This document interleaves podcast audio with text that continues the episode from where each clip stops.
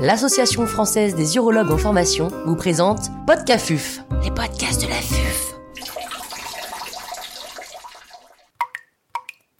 Un plan pénien, technique chirurgicale, étape par étape et trucs et astuces. Docteur Antoine Fex, urologue andrologue membre de l'Association française d'urologie, nous fait part de son expertise. L'intervenant n'a pas reçu de financement.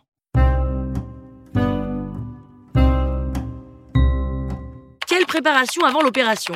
La préparation avant l'intervention consiste à vérifier au plan génital que vous n'avez pas d'anomalie cutanée, notamment une infection au niveau des plis, qui pourrait compromettre l'intervention avec un risque septique plus important. Vérifier l'absence d'hydrocèle, de hernie inguinoscrotale, de bonne vidange vésicale. Bref, que votre patient ne soit pas susceptible de faire une complication post-opératoire sans rapport avec l'implant pénien. Ensuite, lorsqu'il rentre sur l'établissement, une douche classique, une tonte. Pour ma part, il faut la faire juste avant l'intervention chirurgicale, soit en chambre avant d'aller au bloc opératoire, soit directement en salle opératoire, de façon à être au plus proche de l'incision et de l'intervention. Anesthésie générale ou rachianesthésie, antibioprophylaxie, en France, céphazoline de grammes et en cas d'allergie, vancomycine, plus ou moins gentamicine. Vous préfaites une préparation locale soigneuse alors la plupart des équipes demandent à ce qu'il y ait une préparation locale avec 10 minutes de brossage et de finir à la bétadine alcoolique ou à la chlorhexidine. Quels sont les temps opératoires?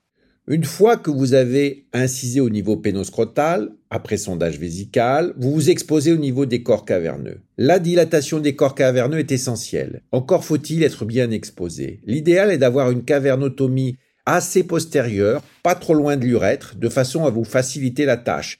Si vous faites une cavernotomie qui est trop distale, les tubulures qui vont sortir par cette cavernotomie vont gêner le patient. En général, pour un implant pénien gonflable, 1 cm et demi suffit, et pour un implant pénien malléable, il faut aller jusqu'à 3 voire 4 cm pour n'avoir aucun problème. La dilatation est un geste dangereux, même si elle est facile, parce que l'on peut perforer facilement. On peut perforer au niveau distal, au niveau proximal, on peut faire un crossover, c'est-à-dire aller de l'autre côté. Je préfère pour ma part utiliser les dilatateurs de Brooks qui sont plus sensibles et qui permettent à mon avis de dilater plus progressivement les corps caverneux. Je commence classiquement à 11 jusqu'à 13 pour un implant pénien standard. Vérifiez la symétrie, rentrez en même temps à droite et à gauche deux dilatateurs à la fois en distal et en proximal pour bien vérifier la symétrie et que vous n'avez pas fait ni perforation ni crossover. Deuxième temps, la préparation du réservoir. Par voie pénoscrotale, celle-ci se fait en général par la même voie opératoire. Vous glissez un doigt en laissant le cordon spermatique sur le côté, que ça soit à droite ou à gauche. Vous rentrez dans l'anneau inguinal superficiel au ras de l'os de façon strictement verticale. Vous allez perforer le fascia transversalis qui va vous permettre d'aller dans l'espace latérovésical.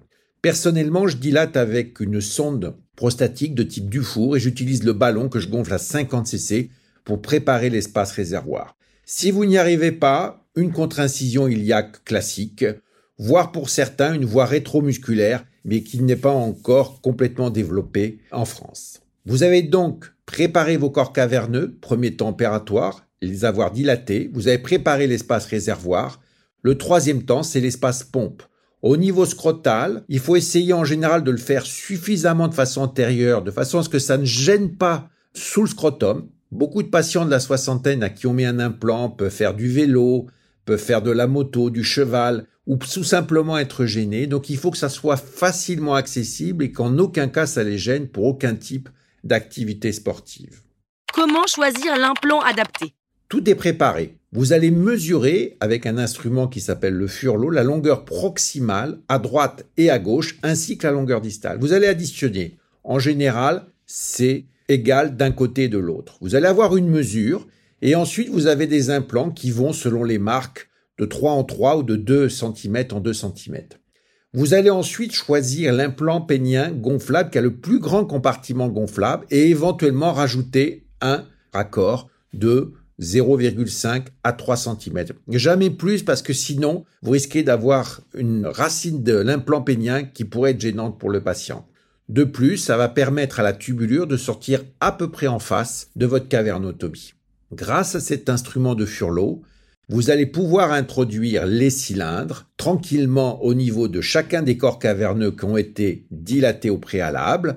Et ensuite, je vous conseille de faire un test, c'est-à-dire de brancher la tubulure sur une seringue de 50 cc de sérum physiologique, de pomper grâce à la pompe, puisque ce sont des implants monopièces, à part le réservoir, et vous allez vérifier qu'il n'y a pas de twist, que l'implant est bien couché et qu'il n'y a aucune courbure. Parfois, certains patients révèlent une déformation, mais c'est un autre sujet. Plaçons-nous dans une situation simple.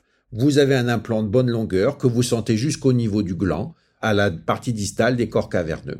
Vous fermez ensuite la cavernotomie à droite et à gauche, le plus souvent par un surjet ou par des points séparés si la cavernotomie est un petit peu plus longue, et vous allez ensuite mettre votre réservoir dans l'espace que vous avez préalablement préparé grâce à votre sonde vésicale.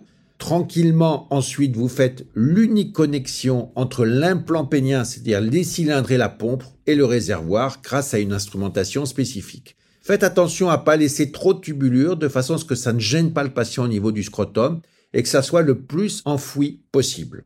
La fermeture, personnellement, je pense qu'il faut la faire en trois plans. Un plan pour enfouir les tubulures. Je préfère drainer, mais ce n'est pas une obligation.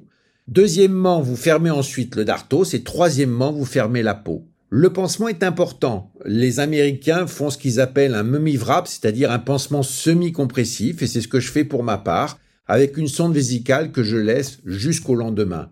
La durée d'hospitalisation classiquement est de 24 heures. Dans certaines équipes, ils arrivent à faire en ambulatoire, mais dans ce cas-là, il faut opérer le patient très tôt et l'avoir pas trop loin de l'établissement pour pouvoir faire ce type d'intervention.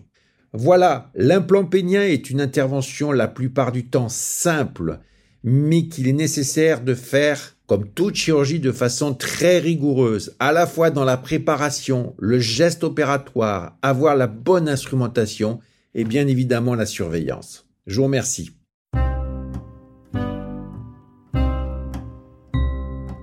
Un grand merci au docteur Antoine Fex pour ses conseils précieux. C'était Podcafuf, les podcasts de la